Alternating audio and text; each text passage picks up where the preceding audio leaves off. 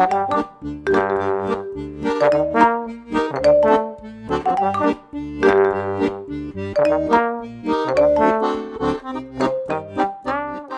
grande question de ce podcast, c'est comment mieux apprendre.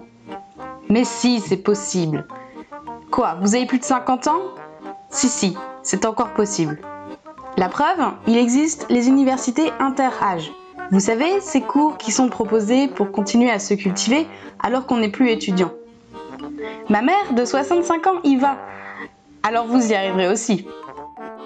Mais pourtant, c'est vrai, on parle d'âge où c'est plus facile d'apprendre. Oui, alors ça c'est vrai, mais on en reparlera dans un autre épisode. Il n'empêche que on peut apprendre à tout âge. Ce qui est sûr, c'est que votre cerveau est programmé pour apprendre tous les jours, constamment.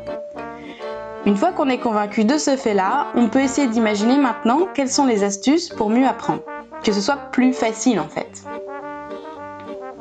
Mais pour bien comprendre, il faut revenir un peu sur comment ça se passe là-haut. Alors, je vous rassure, je ne vais pas faire un cours de neurosciences, ça irait complètement à l'encontre de ce que je vais raconter. Et oui, car il n'y a rien de plus barbant et de moins compréhensif qu'un cours magistral sur des notions compliquées qui ne parlent pas. Bon, la mauvaise nouvelle, et oui, il y en a une, c'est qu'il va quand même falloir parler un tout petit peu de cerveau avant d'aborder la meilleure partie de cet épisode.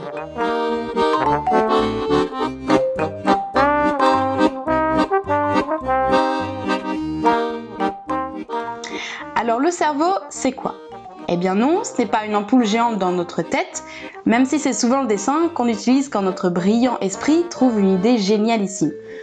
Donc non, notre cerveau ne ressemble pas à une ampoule, bien qu'il est lui-même capable de faire fonctionner une ampoule de 20 watts en continu. Oui oui, vous avez bien compris, si on trouvait le moyen de brancher une ampoule sur le vôtre, vous pourriez alors éclairer votre salon en continu.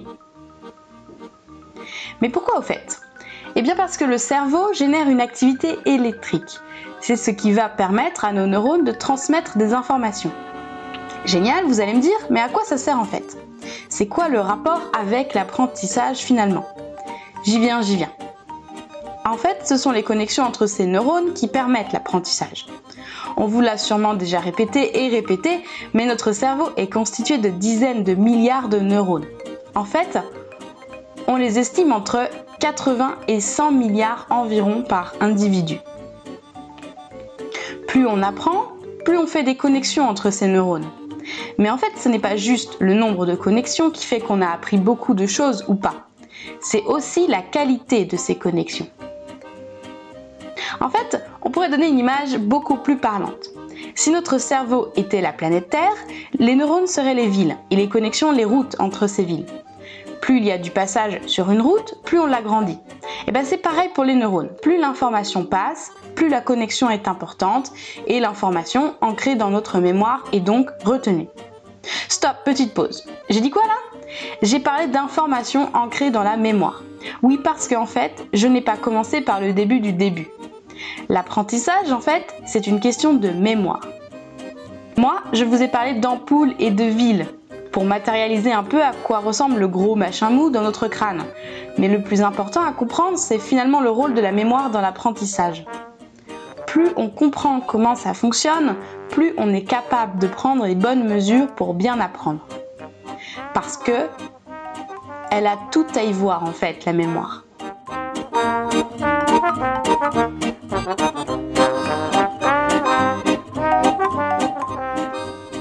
Bon, ce serait simple s'il n'y en avait qu'une. Manque de bol, l'apprentissage fait fonctionner plusieurs types de mémoire. Et notamment la mémoire à long terme et la mémoire de travail. Bla bla bla, la mémoire longue et la mémoire courte pour faire plus simple.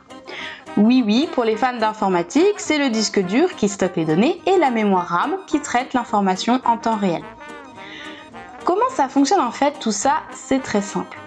L'apprentissage, c'est le fait de mémoriser quelque chose de nouveau. Il peut s'agir d'un savoir, comme des notions d'histoire par exemple, ou d'un savoir-faire, comme faire la cuisine, marcher debout, conduire. La mémoire courte de notre cerveau fait face à une situation ou un fait qui lui est énoncé, procède alors au traitement de l'information et le stocke éventuellement dans la mémoire longue.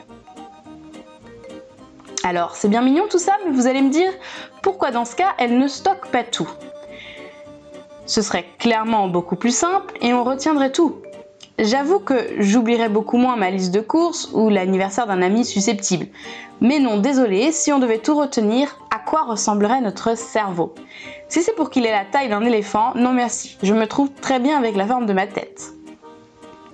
Et pour ça, la mémoire de travail est bien faite. Elle est terriblement limitée dans le temps, environ 30 secondes avant qu'une information ne s'efface.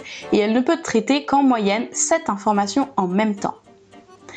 Ah, si tous les professeurs que j'avais eus à la fac avaient compris ça, j'aurais peut-être eu de meilleures notes à mes examens. Même si ce n'était pas juste de leur faute, c'est vrai. Alors 30 secondes, c'est pas beaucoup, mais pas d'inquiétude, ça ne veut pas dire qu'on n'apprend rien.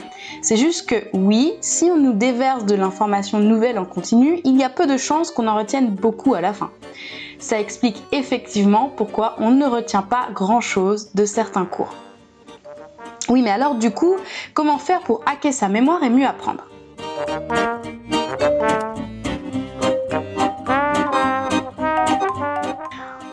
Je vous ai déjà donné la solution au tout début. L'apprentissage, c'est le nombre et la qualité des connexions entre les neurones. Donc, plus ces connexions sont nombreuses, mieux c'est, et plus elles sont de qualité, mieux c'est. En gros, je reprends mon image des villes plus vous foulez le chemin entre tel et tel village, plus il sera visible et se transformera en autoroute qu'on verra depuis le ciel. Et plus vous créez de nouvelles connexions avec de nouvelles villes, plus ce sera visible aussi depuis le ciel. Donc les secrets de l'apprentissage, c'est la répétition et l'association. Répéter, ça veut dire qu'au lieu de n'entendre l'information qu'une seule fois, on va vous la présenter plusieurs fois.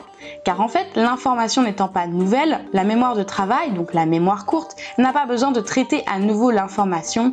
Par contre, les connexions correspondantes vont être de meilleure qualité. C'est un peu le principe du bébé qui apprend à marcher. Au début, c'est clair, c'est pas une réussite. Mais à force de répéter, il finit par y arriver. Pourquoi? Parce qu'il traite la même information plusieurs fois dans son cerveau et que celle-ci crée des connexions de plus en plus fortes. Répéter, c'est bien, mais ce n'est pas la seule manière. C'est beaucoup plus efficace si on associe en même temps. Par exemple, pour le bébé qui marche.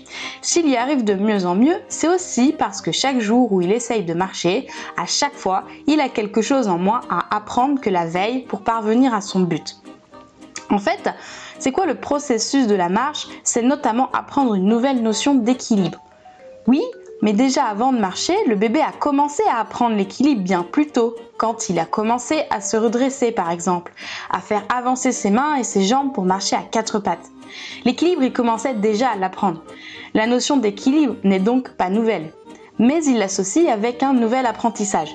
Donc l'information à traiter pour apprendre la marche sur deux jambes se fait plus rapidement, car il l'associe avec des notions qu'il connaît déjà.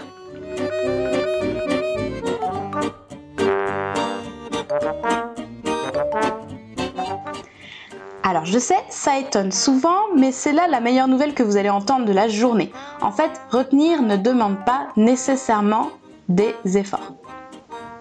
Vous avez déjà vu des étudiants, ou même vous, est-ce que vous vous souvenez de l'école? Les étudiants, ça sort de cours et ça oublie tout ce que ça a entendu auparavant. Sauf les 4 ou 5 qui vont à la bibliothèque au moment de la pause, bien sûr. À part cela, tous les autres vont s'aérer dehors, aller manger, discuter avec les amis. Vous avez déjà entendu un groupe d'étudiants discuter passionnément de ce qu'il vient d'entendre en cours Moi, non, personnellement. En fait, il est là le souci. C'est qu'une information est beaucoup mieux retenue si elle est régulièrement dans notre tête.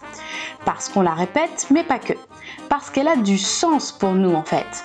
On retient beaucoup mieux les choses dont on est passionné que les autres, ça c'est clair. On retient mieux ce que nous a dit un copain à la récré sur le dernier jeu tendance ou le dernier ago du jour que la leçon de science d'il y a 5 minutes. Pour mieux apprendre, il est donc nécessaire d'associer ce qui doit être appris avec quelque chose qui nous intéresse.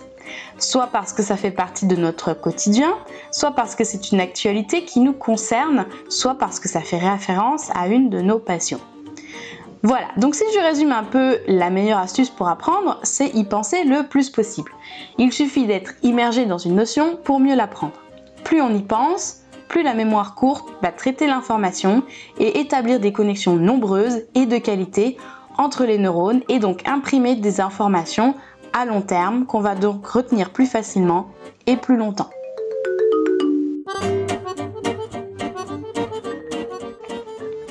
Je vous remercie de m'avoir écouté et à bientôt pour un nouvel épisode.